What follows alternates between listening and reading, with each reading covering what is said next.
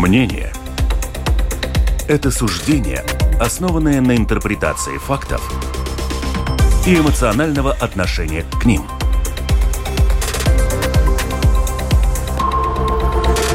Открытый разговор с Ольгой Князевой на Латвийском радио 4.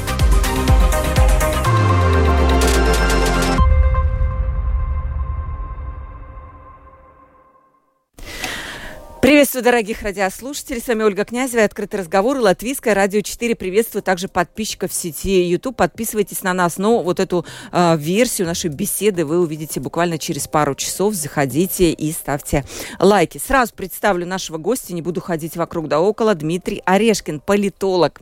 Добрый день. Добрый день, здравствуйте. И я понимаю, что еще у вас есть одна, одно сейчас еще добавление к политологу, это иногент в России. Да, есть. есть такое. В начале июня. Как восприняли вы это известие? Ну, вы это, ожидаемо было это? Это было ожидаемо, поэтому никакой катастрофы не произошло. Э, я думаю, я не поменялся, э, и взгляды мои по этому поводу не поменялись. Ну, просто куча совершенно дурацких э, проблем. Надо раз в квартал представлять подать какой-то документ э, от, э, об источниках доходов, а у меня нет доходов, я пенсионер, э, э, о деятельности, а раз в полгода еще какую-то бумагу. Ну, в общем, если всем этим заниматься, то у тебя ни на что другое просто не останется времени. Так вы занимаетесь этим? Нет, к счастью, к счастью. А, в России создали группу специальную, которая поддерживает Европейский Союз. А, и которая занимается как раз юридическим ведением дел иностранных агентов. То есть она на себя берет вот всю эту тягомотину. То есть они, они помогают. А, очень сильно спасибо, я им очень признателен. Я не буду их называть, потому что, ну, Хорошо, да. понятное дело. А, но ну, на, на всякое воздействие есть противодействие. Значит, да, пришлось там кучу оформлять доверенности, там написать бумаги о том, что мои интересы представляют такие-то люди. Они, слава богу, э, взяли это на себя, земной поклон – ну, а для меня что это значит? Это мне значит, что мне ни в коем случае не следует возвращаться на родину. И вы это не делаете, да? А, нет, не делаю, потому что пока ты здесь, э, ну, тебя назвали иностранным агентом, ну, хорошо. А вернешься назад, там тебе быстро приклеят уголовку за клевету на достижение, там, как в советские времена, клевета на достижение социалистического строя. Если человек какую-то правду написал, что в магазинах там мяса нет, например, то его сразу вот за клевету привлекали. Ну и нашего брата тоже. Да, тем более сейчас, по-моему, режим ужесточается. Вот с, госпо... Э, с Лия Хиджакова, я знаю, это там тоже уже идет ну, разбирательство. Конечно. Хотя, казалось бы, ну вот уже оставьте в покое, может быть, Ну вот это, это же ужасная мелкотравчатость. Э, прошу прощения, ей 85 лет. Вот женщина, ну, скажем так, сильно в летах а, актриса, умный человек, э, достойный человек. Но даже если речь шла, скажем, о царских временах, ну, государю-императору было бы, наверное, неприятно э, бороться с э, людьми в таком возрасте. А вот этим персонажам как бы ничего не стоит, вот они ее начали там э, чморить. Э, это характеризует не ее, это характеризует систему, которая вот с такими людьми начинает бороться. Это значит, что просто они боятся вот буквально всего. На Аллу Пугачеву наехали там... На, ну, на тех всех, которые уехали. людей, которые не согласны с тем, что делается с э, правительством в, в России, России. Их обвиняют э, в том, что они работают на иностранной разведке. Бог знает, в чем их обвиняют. Эм, ну, с одной стороны, это предсказуемо, а с другой стороны, это характеризует мелкотравчатость системы. Я те, назову телефон WhatsApp 28040424. Уважаемые радиослушатели, пишите. Господину Орешкину можно задать вопрос. Я понимаю, что по международным событиям, ну, понятно, да, по латвийским вряд ли вы сильно компетентны. Ну, слушайте, я здесь гость. Конечно, Поэтому... и даже если вы что-то видите, я, я вас понимаю, да, я бы тоже не стала высказывать какие-то мнения о той стране. Ну, у меня есть мнение, как географа, там я вижу там целый ряд недостатков, которые, мне кажется, мне кажется, Латвия справится, их исправит. Демократический режим тем и хорош, что если это правительство не нравится, то через несколько лет на выборах можно внести коррективы. Народ имеет право на ошибку, если у него есть механизм для исправления этой ошибки. Вот в России мы этого права лишены, потому что и выборы, и суды, и свободная пресса, и парламентаризм, и демократия все Свободная пресса особенно. Я как раз, кстати, знаете, Дмитрий, посмотрела вчера выступление Путина 2000 года. Они были такие массовые довольно-таки, когда он уже стал президентом, и до того, как он президентом пытался стать. А, вот он постоянно говорил о том, что России надо идти в сторону демократии. И даже у меня есть несколько цитат, может, вам будет интересно. Да я помню прекрасно. А, вы помните, Первый, да? Первое Я не представляю себе НАТО в качестве врага России. Вот одна из цитат. И у нас не будет здорового гражданского общества, если у нас не будет свободных средств массовой э, информации. И третье, короткое. Я хочу, чтобы Россия стала демократической страной, и мы к этому идем. То есть, ну, вот эти вот лозунги, которые были актуальны в 2000 году. Да, и то, что он говорил в первом послании президента Федеральному собранию, то есть парламенту, э, я бы подписался практически под всеми его тезисами. Более того, Михаил Борисович Ходорковский, который тоже, по-моему, иностранный агент, а может и нет, но все равно враг режима, да, да? естественно. Он при том, что он большую часть э, первого, первых двух сроков Владимира Путина провел в Краснокаменске, э, в зоне, э, он говорил, что если бы Путин ушел после первых двух сроков в 2008 году, в соответствии с Конституцией, он бы остался в памяти как, может быть, один из лучших национальных лидеров за последние 200 лет. И я с Ходорковским согласен. Но Путин не смог уйти. Вот почему не смог, это длинная история. А, тут и личные качества, властолюбие, по-видимому, и корпоративная логика, потому что за ним какие-то стояли серьезные интересы. Короче, не смог уйти, для этого пришлось сначала поправить Конституцию, лишив ее духа и смысла. А потом фальсифицировать выборы, тотально фальсифицировать э, по сравнению с 90-ми годами объем цифровой фальсификации при подсчете голосов резко увеличился. Я э, больше 10 лет работал очень плотно с Центральной избирательной комиссией, я там был аналитиком и исследовал политическую географию, почему в разных регионах голосуют по-разному. Да? А, так вот, до 99 -го года включительно фальсификат был сты... Был, был. Его было, его было раз 10 меньше, чем в путинскую, в, скажем так, в Чуровскую эпоху после 2007 года, когда Чуров стал руководить Центральной избирательной комиссией. А я тогда ушел, потому что я, ну, мне казалось недостойным это очевидное вранье каким-то образом интерпретировать. А, ну вот, а, а, так начиная с восьмого года масштаб фальсификации стал измеряться миллионами, и что самое главное, это из постыдной практики, от которой пытались избавиться, стало приветствуемой практикой, потому что администраторы и на местах, и в Центральной избирательной комиссии считали э, делом чести и долга обеспечить высокие цифры. Вот какие, как они обеспечивали, это уже их, к ним вопросов не задавали. А, есть э, в России уголовный кодекс, а в нем есть статья 142, называется «Фальсификация избирательных документов». Ну, грубо говоря, переписывание протокола. Кто-то кто привлекался по этой статье? В, до 2000 года я знаю, что в Москве, например, было два уголовных дела, это на юго-западе Москвы, э, двух председателей избирательной комиссии осудили, условно, правда, не посадили. Там э, санкция до четырех лет тюрьмы. А теперь, ну, все понимают, что в Чечне, например, выборы просто вот нарисованы на коленке. То неважно, какие там цифры вообще. 99 или там 96 процентов явка, 92 за Единую Россию. А, при том, что явка, ну, процентов 30-40, как чеченцы нормальные люди, а вот власть у них ненормальная. А, ну, и это стало нормой, нормативом, делом чести и доблести. И, соответственно, фальсификат э, стал практикой. Ну и какая здесь география, какая здесь электоральная география? Где кто сколько нарисовал? Э, география показывает, где сильнее административный ресурс. Ну, Соответственно, мне стало там заниматься нечем. Вот интересно, вы сказали, что вы следили это и помните даже выступление 2000 года, да? И вначале действительно Путин казался ну, такой прогрессивный, прогрессивный, такой ори... европейски ориентированный политик. Когда вы почувствовали, что что-то пошло не так? У меня это произошло в 2002 году. Mm по поводу Нордоста. Ну, просто потому, что я был лично погружен в эту компанию. Дело в том, что э, Нордост это был такой э, мюзикл, очень успешный. Да, мы напомним, давайте, там была страшная трагедия с захватом захватили, заложников, захватили заложников и кучей погибших. Погибших по причине, наверное... 129 человек. Из-за того, что их отравили этим газом. Э, газом. сонным газом каким-то. Э, и не подготовили э, антидотов а могли бы. Но боялись, видимо, чтобы не утекла информация и так далее. В общем, 129 человек наши спецслужбы угробили.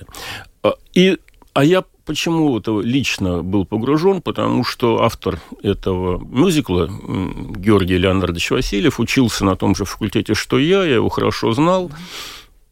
И он, кстати, повел себя исключительно, я бы сказал, благородно, потому что а, когда захватили это помещение, они с другим автором мюзикла Алексеем Иващенко сидели в запертой комнате и про них не знали. Это был второй этаж, и можно было спрыгнуть со второго этажа и уйти. А Георгий, э, поскольку он лучше всех знал э, все это помещение, он открыл дверь и пошел к этим террористам. А, и он с ними, он им объяснял там, как работает, где и как, там, канализация, водоснабжение, но он технический что называется, взял на себя. Вот, и за это ему террористы дали возможность раз в сутки связываться с женой Катериной. А я с ней связывался, я поэтому понимал, что там э, происходит. И тогда один из друзей Георгия и мой, мой тоже очень хороший товарищ, он очень хороший политический наблюдатель, работал все время в администрации президента Ельцина аналитиком. Он мне говорит тогда, я рассказываю, почему я да, осознал. Да, да. Угу. Вот ты видишь, что они время тянут, террористы. Я говорю, да, вижу, потому что то им Немцова подай, то им кого-то там э, Хакамаду подай, то им еще кого-то подай на переговоры. Они чего-то тянут. Э, и мне этот парень говорит, ну как, понятно, чего они ждут. Через два дня в Бельгии начинается съезд чеченского народа. Э, международная такая была структура. И эта структура заявляет, что берет на себя ответственность за жизнь там 800, 800 по-моему, или 750 заложников. И получается, что вопрос о судьбе этих людей уходит из рук КГБ, и переходит в руки вот этой вот э, международной чеченской организации. Я говорю, ну да, похоже на правду. А что это значит? Он говорит, это значит, что до этого съезда они будут штурмовать. И в как эту ночь случилось? произошел, произошел этот самый штурм. И я понял, что этим людям, что бы они там ни говорили про государственность, про российский народ и так далее, им, им важно сохранить контроль, им важно сохранить власть. А 129 человек, которые не проснулись, после этой атаки. Отход производства. Но у вас были надежды все-таки какие-то, что, ну, мало ли, вдруг это все-таки как-то вот, это экстренная ситуация? У меня были, у меня были надежды такие, когда была история с, с подлодкой Курск. Ну, я думаю, ну да, военные, там какие-то тайны, там, ну, в конце концов, э, э, э, военные люди э, понимают, на что они идут, да, и, и я себя Э, э, как бы уговаривал, ну да, это, что называется, издержки процесса, да, как можно так выразиться. А, а в 2002 году я понял, что нет, это античеловеческий режим. А потом был режим, э, такая же ситуация с Бесланом. Когда нам там говорили, что там всего-то там 300 человек, там тысяча сейчас... школьников взяли в заложники. И тоже начался штурм, и положили 300 тысяч, о, виноват, 300 человек, детей, главным образом. То же самое. Им э, вот э, жизнь заложников э, не так важна, как эм, обеспечение контроля над ситуацией и власти. Да. И вот с тех пор как-то становилось все понятнее и понятней взрыв на Каширском шоссе, 99 да. год. Мне тоже я помню, как меня спрашивали журналисты, а вы не думаете, что это мог организовать э, КГБ в качестве провокации? И я помню, как я подумал и говорю, да вы знаете, но мне как-то не верится, все-таки это русские офицеры, чтобы они вот так вот сами под мирных граждан в Москве подложили бомбу. А, нет, я не верю, говорил я тогда. А потом, вот когда получил опыт Нордоста, опыт Беслана и пообщался с расследователями этой ситуации, там история с рязанским сахаром, помните все это?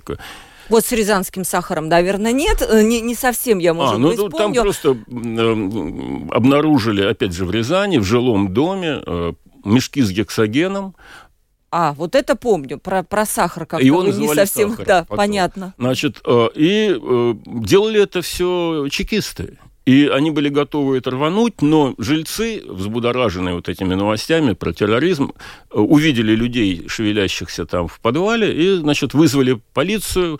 Полиция была не в курсе чекистской разработки, она увидела этот гексоген, там. Ну и потом все это на тормозах спускали, и руководители ФСБ объясняли, что это была тренировочная такая э, миссия. Э, ну, я думаю, большинство поверило, а я уже нет. Э, и вот с тех пор стало понятно, что они идут своим путем, а гражданское население, люди, которые понимают, что происходит, идут своим. И потом все это шло, шло, шло, шло, и вот дошло до сначала захвата Крыма, а потом до украинской вот войны. Вот насчет Крыма, кстати, хорошо, что вы к этой теме подвели.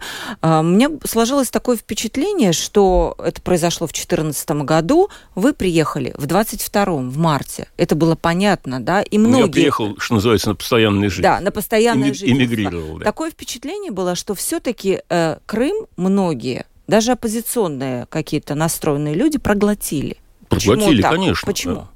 А, ну, тогда 86% э, российского населения были в восторге. В том числе очень неглупые люди. Ну, например, э, э, ладно, не буду фамилии называть. Да, хорошо, хорошо. А, тут сыграл такой, скажем так, комплекс обиды. Дело в том, как мне понимают, как сейчас понимается, тогда... Да нет, я и тогда, уж в 2014 году я это уже понимал, имея за плечами опыт Нордоста и так далее. А, распад Советского Союза для всех, для всех советских э, республик был э, тяжелым экономическим шоком. Распались экономические связи, переход там, с общественной собственности на частную, коллапс власти и все остальное. Всем было тяжело и плохо в 90-е годы. Но освободившиеся республики э, могли ментально компенсировать эти трудности ощущением, что зато мы теперь э, Свободны. су- свободны, суверенны, это наша страна. А для России э, не минус на плюс получилось, а два минуса, потому что и страна рухнула, и экономика рухнула. А, и, конечно, было очень тяжело ментально для э, значительной части моих сограждан это принять. И Путин это прекрасно понимал. А, и вот он начал активно... Это примерно то же самое, что немцы после, э, после Версальского мира. Обидного, э, как им казалось тогда, несправедливо. Ну, проиграли войну, что сделаешь. На этой волне поднялся Адольф Гитлер, который обещал реванш. Вот Путин в этом смысле абсолютно ту же самую э, логику исследовал и поддерживал, э, и раздувал специально. Э, поэтому для меня это не было удивительным. А, более того, я думаю, что и сейчас, там, я верю данным Левада-центра, который говорит, что примерно там 75, э, три четверти процентов, э, три четверти населения Российской Федерации Путина поддерживают. Они верят, что он защищает их от натовского сапога, что он защищает русскую культуру, ну и так далее, русский мир. А, удивительно, что 75. Значит, есть 25%, а это примерно там, от населения 20-30 миллионов человек, которые в это не верят. Э, это довольно Или трудно. те, которые воздерживаются. Такие тоже могут они, быть, Нет, да? ну, они не верят, но они могут не демонстрировать. Да, это. они не демонстрируют, я могу Ну, поддерживать. слушайте, далеко не у каждого найдется мужество идти, садиться, как Илья Яшин или там и- Иван Горинов, или Володя Карамурза, 20 с лишним лет, я уж не помню сколько, 24 года, что ли, ему за то, что он просто сказал правду, да, или Алексей Навальный и так далее. Так что кинуть в них камень я не могу, э, но я просто знаю, что наиболее продвинутая, образованная, крупногородская часть населения вот все эти действия не поддерживает. М, Поэтому, когда говорят, что все русские такие раз такие, это просто неправильно. Русские разные, как, собственно, и все остальные народы. У меня в связи с этим вопрос. Как раз я прочитала это письмо Линкома, да, которое касалось Израиля, израильских гастролей. И у нас была Чулпан Хаматова, она тоже примерно об этом говорила. Есть люди, которые, как вы говорите, поддерживают, да. Есть люди, которые, актрё, актеры в том числе, которые не поддерживают, они уезжают. И они видны, они открыты. А много ли таких, которые сидят и молчат, но они осуждают? Они, возможно, Много. говорят это на Большинство. своих кухнях. Им стыдно за Путина, за страну, за Ну, то, что они конечно. там русские. Я Но очень они- много знаю таких друзей у меня в Какова- Москве. Какова их роль? Они- у них есть какая-то роль? Возможно, не сейчас, через какое-то время. Я не знаю, какая роль. Ну, они просто вряд ли... Они... Дело в том, что путинский режим, кто бы что ни говорил, плох тем, что он э, людям заткнул рот. Э, Он людей запугал. Э, Поэтому те, кто против, э, молчат. Они не являются политическим э, э, субъектом, они являются объектом э, воздействия. Можно их, конечно, как многие страстные э, демократы, а- осуждать, э, но это примерно то же самое, что осуждать евреев за то, что их репрессировали при фашистском режиме. Почему они не подняли восстание? Почему они не вышли на улицы? Да вот ровно по тем же самым причинам. Я знаю много таких людей. Э, Я их не собираюсь осуждать, потому что э, легко это делать, сидя в безопасности э, не, в ну, Риге, когда конечно. тут светит солнышко, люди на велосипедах катаются, и бабье лето, и вообще страна А что они говорят, Дмитрий? Они ненавидят Путина, они ненавидят этот режим, они ждут... По-разному. Кто-то ненавидит, кто-то презирает, кто-то отмалчивается. Но есть и те люди, которые поддерживают. Нет, нет, пора, пора поддерживают, да, мы поговорили. Я почему об этом спросила? Эм, Вы сказали, вот фраза ваша, рано или поздно Путин проиграет. Вопрос в том, как он проиграет. Один из вариантов с помощью ядерного взрыва, то есть развязав крупномасштабную ядерную войну. Другой вариант, его уберет собственный народ. Э, Вот насчет второго варианта, Народ, непонятно, э, при какой ситуации народ может его убрать, если мы понимаем, что в, Лат- ой, в, в России нет честных выборов, Вот Нет. э, народ, э, когда я этот термин употребляю, я всегда имею в виду его многослойность, включая, ну, если народ воспринимать как единое тело, то есть руки, ноги, есть голова. А Есть так называемые элиты. В терминах э, теории элит это не, лучшие люди, а люди, от э, решений которых зависит судьба страны. Э, у- Путина элиты это вот покойный Пригожин, головорез, убийца, в общем, человек с вполне понятным бэкграундом и вполне понятной политикой. Так вот, эти путинские элиты, они, во-первых, сейчас э, сильно почищены, и Путин опирается главным образом на силовиков. А, Кто-то работает со скрипом, но работает, потому что боится. Кто-то уехал, кто-то спрятался под плинтус, э, но они, у них нет рычагов влияния, потому что политические ресурсы в нынешней России сошли до уровня силового.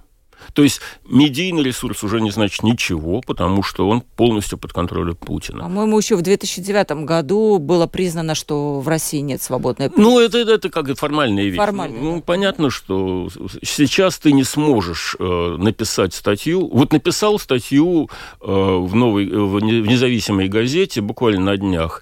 Директор, член-корреспондент Академии наук, директор Института США и Канады, э,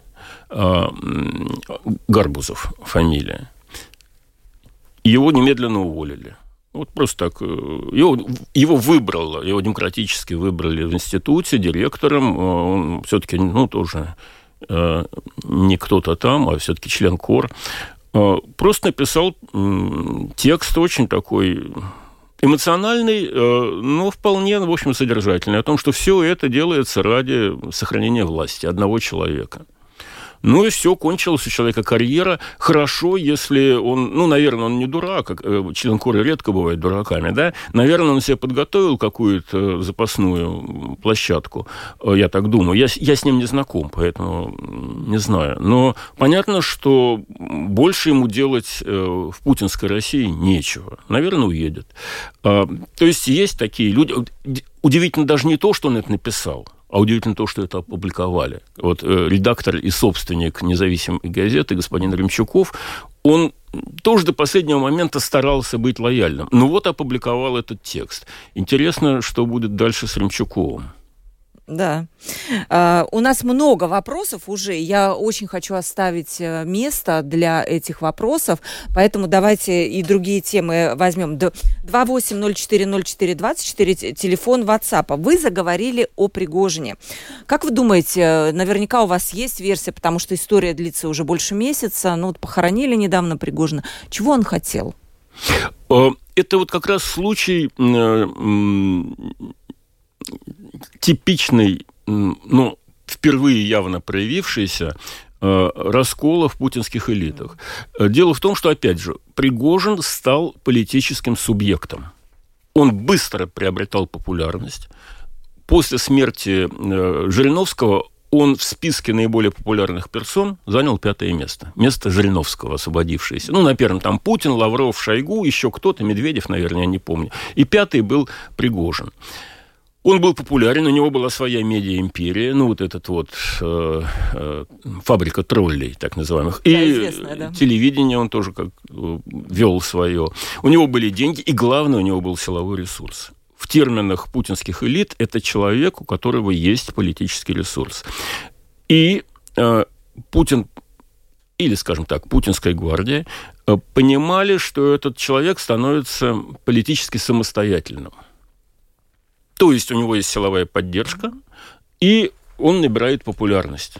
А не дай бог ему в голову встрянет э, заявиться на президентских выборах. А Путину нельзя. Вы обратили внимание, наверное, что в 90-е годы в России было политических лидеров на любой вкус, э, и никто из них в тюрьме не сидел для патриотов там Лебедь, для коммунистов Зюганов, для демократов там Явлинский, для национал, националистов так, э, такой Жириновский. В общем, и все они были субъектами политической жизни.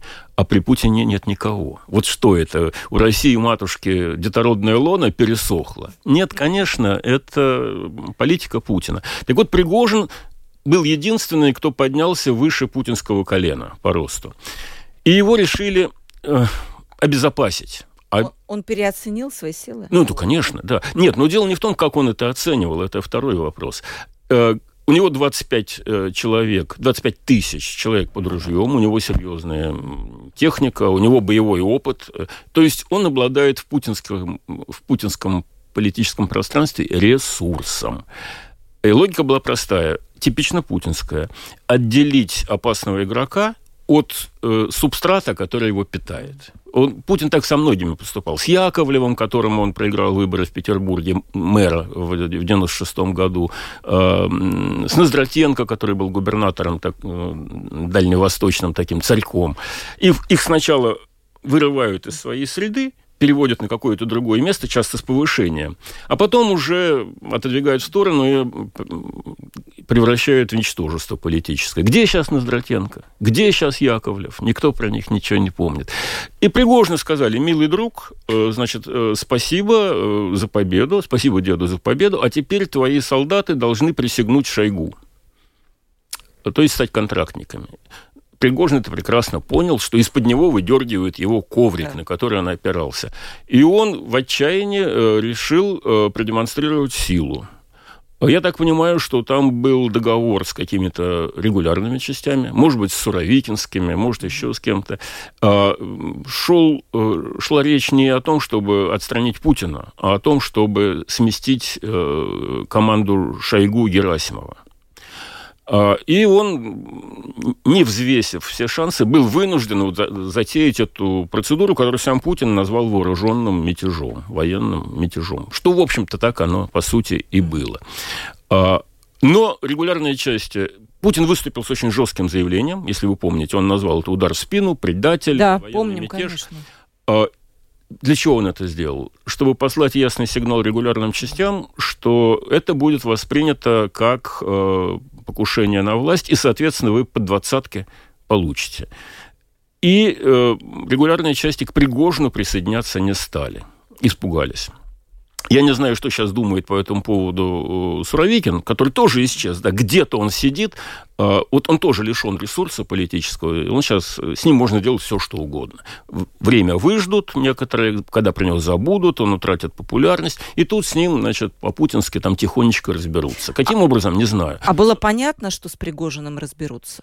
Ну, Вам было понятно э, это? Я даже неоднократно публично говорил, что после этого Пригожин не жилец. Mm. Ну, было непонятно как, и, не, ну тут расследование еще не закончилось. Что-то же должны сказать, какая-то официальная версия же должна быть. По-моему, ее пока Пустят нет. на тормозах. Ну, вот помните, когда сбили самолет, э, где погибла Лиза Глинкова? Да, проводили доктор Лиза, да.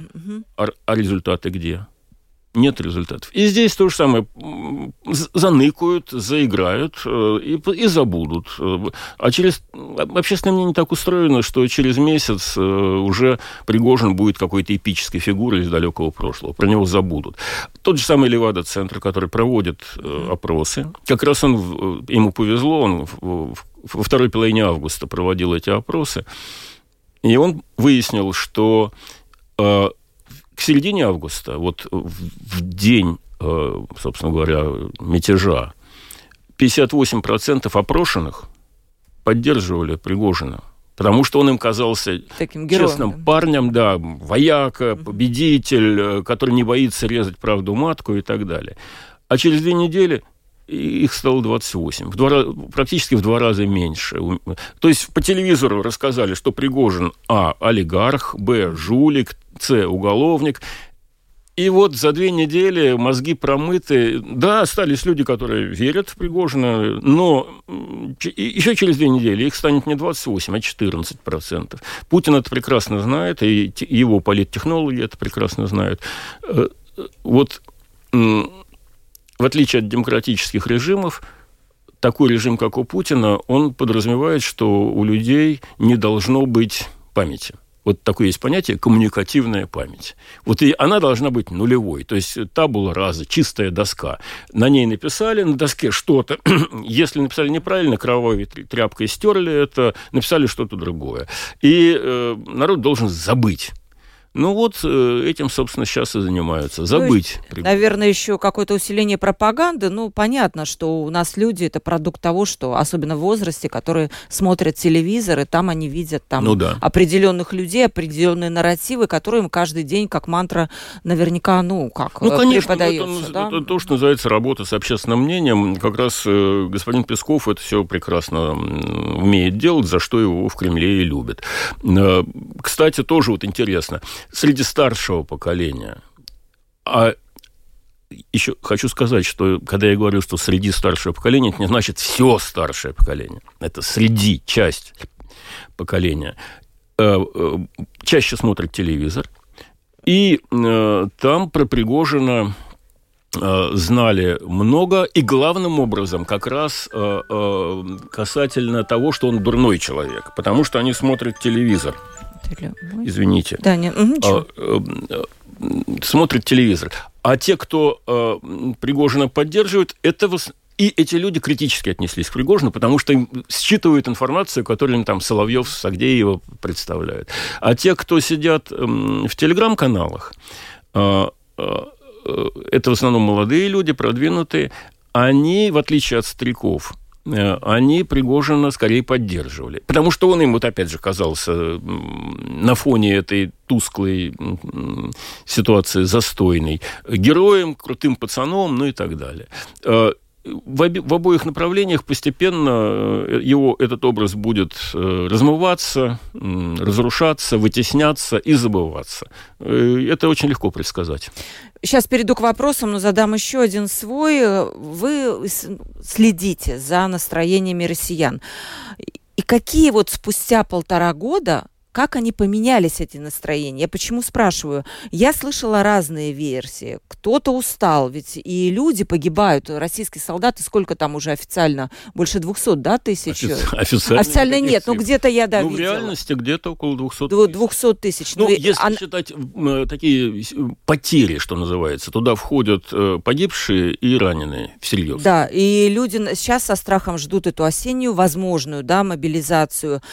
А тут же я слышу какие-то мнения о том, что для многих молодых россиян война это стало что-то такого рода приключением. И они даже идут в добровольцы повоевать, вот показать какие-то мускулы, знаете, как этот нарратив можем повторить. Да, да. Вы какие... Есть и то, и то. Есть и то, и то. Просто разные люди и разная процентная доля этих людей. А если говорить в целом, то мне кажется, это напоминает историю 1915-1917 годов. Первый год, война, Первая мировая война, а, сопровождалось э, массовыми выражениями восторга. Государь-император, наконец, защитил сербских братьев православных от э, произвола там, Австро-Венгрии. Молодец. Э, писали адреса, проводились крестные ходы. В общем, несколько месяцев, около года, были сплошные восторги. Потом когда побед... Ну, в общем, на самом деле победы даже были. Например, там генерал Юденич очень сильно продвинулся вокруг Черного моря в сторону Турции, от, угу. отвоевал некоторые территории. Был Брусиловский прорыв и так далее. Но накапливалась усталость. Э, такое... Было некоторое разочарование. А потом к 17 году стали говорить, что государь находится под влиянием жены немки, там в Крем... Э, не в Кремле, а, прошу прощения, в Петербурге, люди, предательство и так далее. И кончилось это все тем, э, чем кончилось. Вот сейчас, мне кажется, первая фаза вот этой бурной радости о том, что мы поднялись с колен, мы всех теперь заставим себя уважать, э, или, как выразился господин Патрушев, мы вернулись, он так сказал э, в разговоре с Бернсом, руководителем ЦРУ американским, когда тот прилетал в Москву и пытался отговорить от агрессии против Украины. А, мы вернулись, сказал ему господин Патрушев. И примите это как факт.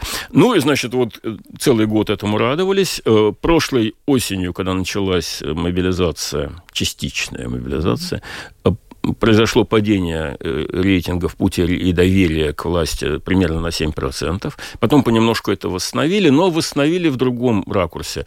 Люди примерно такую позицию занимают. В большинстве, в большинстве, не, не все, конечно. Мы не понимаем, что происходит, но Путин молодец, он нас защищает, это единственная гарантия от НАТО. А, но не трогайте меня этими ужасными историями про Бучу, про... Не, не хотят. Я не хочу об этом знать. Э, у Путина есть свой план, я ему верю. Это вторая фаза вот такого, с одной стороны, отстранения, а у меня своих дел хватает. Такая вот логика. Отстранение от этих неприятных новостей, но еще далеко до претензий в адрес власти. А вот уже Пригожинская эскапада означает, что те же самые генералы, те же самые полковники понимают, что победы-то нет. Война идет, мясорубка работает. Блицкрига не случилось. Блицкриг, да? и, и, в общем-то, и главное, не просматривается. Вояки, люди простые, им надо поставить задачу и требовать ее решить. Какая задача? Взять Киев не актуально проложить дорогу в, вдоль Черного моря до Приднестровья не получается. Удержать э, нынешние границы, а кто-то нам рассказывал про то, что надо освободить всю территорию ДНР, ЛНР, близко нет. А, люди умирают, победы нет. И вот я думаю, что мы сейчас на переломе, э, к, э, к такому разочарованию. И уже ультрапатриотическая публика говорит, а Путин слабак, вот он надел на себя э, сталинский белый китель, а тот ему великоват, и вообще надо менять. И мы видим, что Путин начинает бороться с этими ура-патриотами. Гиркина посадили, Пригожина если называть вещи своими именами, уничтожили. Но Суровикина убрали. Что думает э, военный человек? Для них э, Пригожин эффективный угу. командир. Для них Суровикин э, толковый военный стратег. Ну, потому что то, что сейчас об чё, обо что сейчас бьется грудью украинская армия, вооруженные силы Украины, это как раз линия Пригожина. Он это построил. Да. Путин этих людей убрал. Э, значит, для вояки простой вывод. Ему важна даже не столько победа и не столько вот эффективные воины, сколько сохранение личной власти. И вот уже среди военных, среди пропутинского патриотического э, сектора общественного мнения и элит тоже силовых появляются вот такие вот соображения. А царь-то не настоящий, там, или, ну, как, вот, как, как вот про государя-императора в шестнадцатом году начали рассуждать. Путин это понимает хорошо, поэтому сейчас для него главный враг не либеральная позиция, которую он загнал под лавку, называя вещи своими именами, уж извините, а вот как раз э, угроза военного переворота. А да. после ни других, никаких других средств поменять политику уже и не осталось. Да, э, вот вы как раз упомянули о том, что он примеривает сталинский китель. Э, вы считаете, что ситуация похожа на 1937 год, либо к ней приближается? Ну, любая аналогия, она, конечно, хромает. И, конечно, сам Путин-то не хотел бы, чтобы его там, сравнивали да. со Сталином. Но э, вот та самая коммуникативная память, которая очень просто устроена, вот для, для нее э, Сталин, великий вождь, который там нас поднял, привел к победе и так далее, э, больше половины населения в России так сейчас считает. Популярность Сталина как альтернативы растет. Серьезно? Да, mm потому что люди думали, что при Сталине был порядок, при Сталине не было олигархов, при Сталине не воровали, ну и так далее. Э, разубедить их в этом невозможно. А ГУЛАГ как же? Это же тоже... Забыли, забыли. А, забыли. Да, ну, были, но это издержки процесса. Потом сажали, нормальных, хороших людей не сажали, сажали только плохих, да. Ну, люди лечат свое сознание так, как умеют. Так вот, э, так или иначе, Путин свя- сравнивается в общественном мнении вот с э, образом, не с реальным Сталином. Про реального Сталина никто знать не хочет. Забыли, они, да? они хотят видеть его победный образ. Сравнивают со Сталиным и видят, что не тянет. Это для Путина основная угроза на сейчас. Угу. Мы обратимся к э, нашим вопросам. Спрашивает э, слушатель, э, как вы считаете, не будет ли хуже, если Путин умрет, и тогда Россия рассыпется на части? Вот такой... Ну, вот это... я географ политический. Поэтому, когда я 10 лет назад говорил, что Путин, политика Путина ведет к повышению риска распада России и гражданской войны, на меня э, либеральная общественность э, накидывалась и говорила, да что ты не понимаешь ничего, учи матчасть, мне говорила одна хорошая специалистка по э, региональной экономике, действительно хорошая. Этого не может быть, потому что экономические связи олигархи не допустят, они потеряют слишком много, распад России невозможен. А вот вам э, пригожинский э, статус. Причем здесь экономика? Потому что на самом деле в этой ситуации про экономику уже никто не думает. Все думают про то, как сохранить себя и сохранить свою власть. Mm-hmm. И э, поскольку Путин уничтожил э, чего них никто, или так, большинство не хочет признать, но мне кажется, это очевидно. Он уничтожил признаки государственности. Государственность – это прежде всего институции. Ну, например, там понятно, что прописана в бумагах проблема преемственности власти в Конституции Российской Федерации и в прочих документах с параграфами, которые называются законами, э, сказано, что если президент уходит по состоянию здоровья, по причине физической смерти, еще по каким-то причинам, то в течение трех месяцев премьер-министр выполняет функции президента, за это время он должен провести выборы, и на этих выборах должны э, избрать нового президента.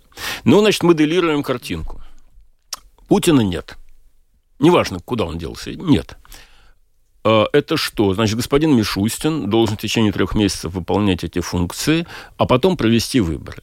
Вот после 15 последних лет, ну или там, начиная с 11 года, 12, путинского правления, вся путинская элита яснейшим образом понимают, что выборы – это не процедура формирования власти.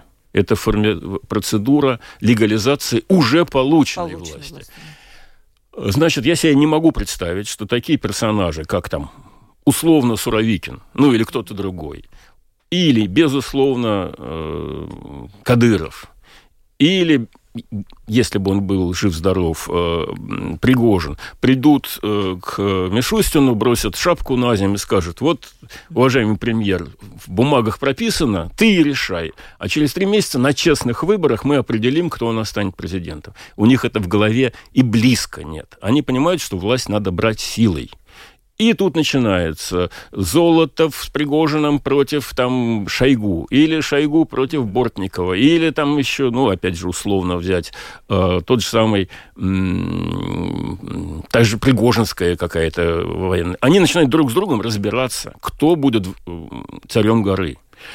Прекрасно. И это уже Африка это уже Судан, это уже Нигер. А, значит, они, кто-то из них захватывает власть, после этого проводят выборы, и, значит, э, кивая умной головой, Центральная избирательная комиссия скажет, вот ты, батюшка, победил, вот тебе и всенародная поддержка. 94% поддержки нарисуем тебе. Поэтому вот уничтожив парламентаризм, независимый суд, э, избирательную систему, э, которая рассматривалось как институт формирования власти, а сейчас это рассматривается как ритуал подтверждения, что власть э, у такого-то человека. Так вот, я думаю, что благодаря вот этому уничтожению уважения, доверия к государственным институциям, э, путинский режим приводит Россию к повышенной степени опасности территориального раскола, потому что эти разные группы могут захватить разные территории и начать там друг с другом воевать. Например, например. Это реальный сценарий, вы думаете? А вот смотрите, если... кажется, что невероятный все. Кон... Так все... происходит то, что было невер... невероятно, невероятным. Да. Советский Союз казался настолько могучий, единый и так далее, что представить себе, что он развалится, никто не мог, включая Горбачева, между прочим.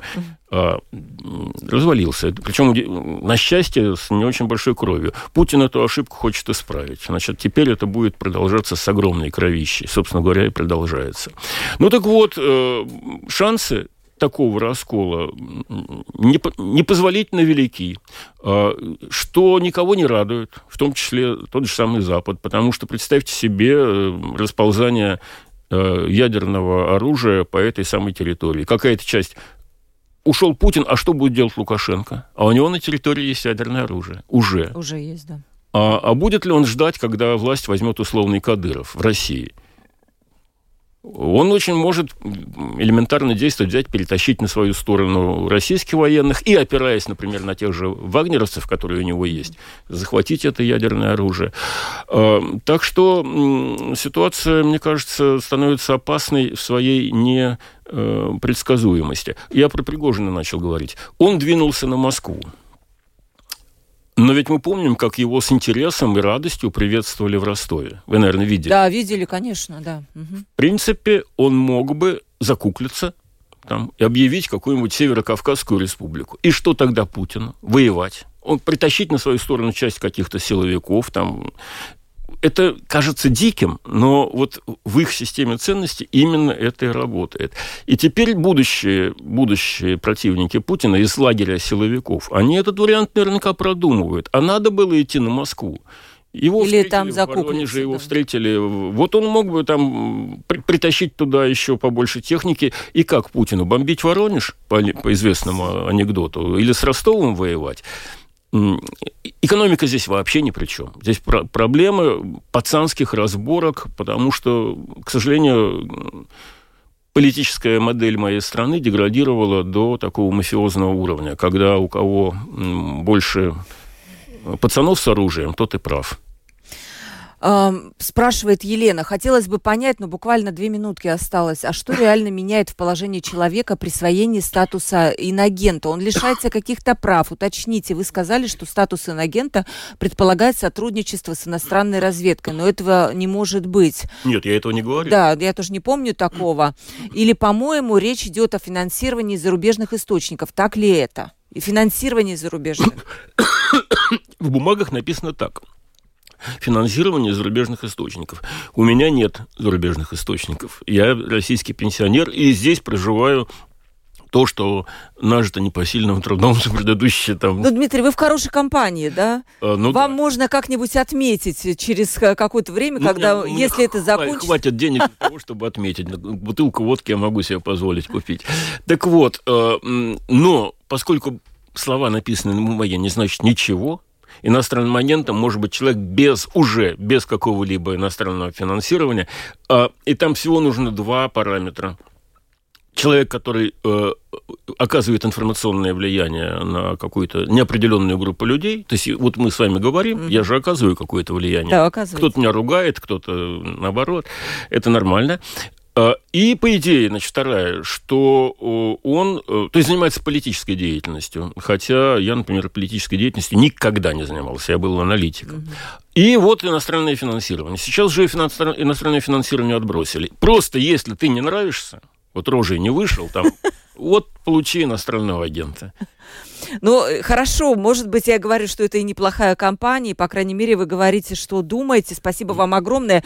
Были еще вопросы по поводу того, например, ну, мы уже даже э, прочитать вопрос не успеваем, честно говоря. Ну, извините, да. я да, да, да. Дмитрий Орешкин, политолог, был у нас в студии. Спасибо огромное, огромное, Дмитрий. Будем вас приглашать, ну, по крайней мере, по российским событиям вы, наверное, лучше, кто может комментировать. Провела передачу Ольга Князева, продюсер выпуска Валентина Артеменко и оператор прямого эфира Яна Дремена. Завтра у нас тема высшее образование. В 12.10 подключайтесь, будет интересно. Всем пока.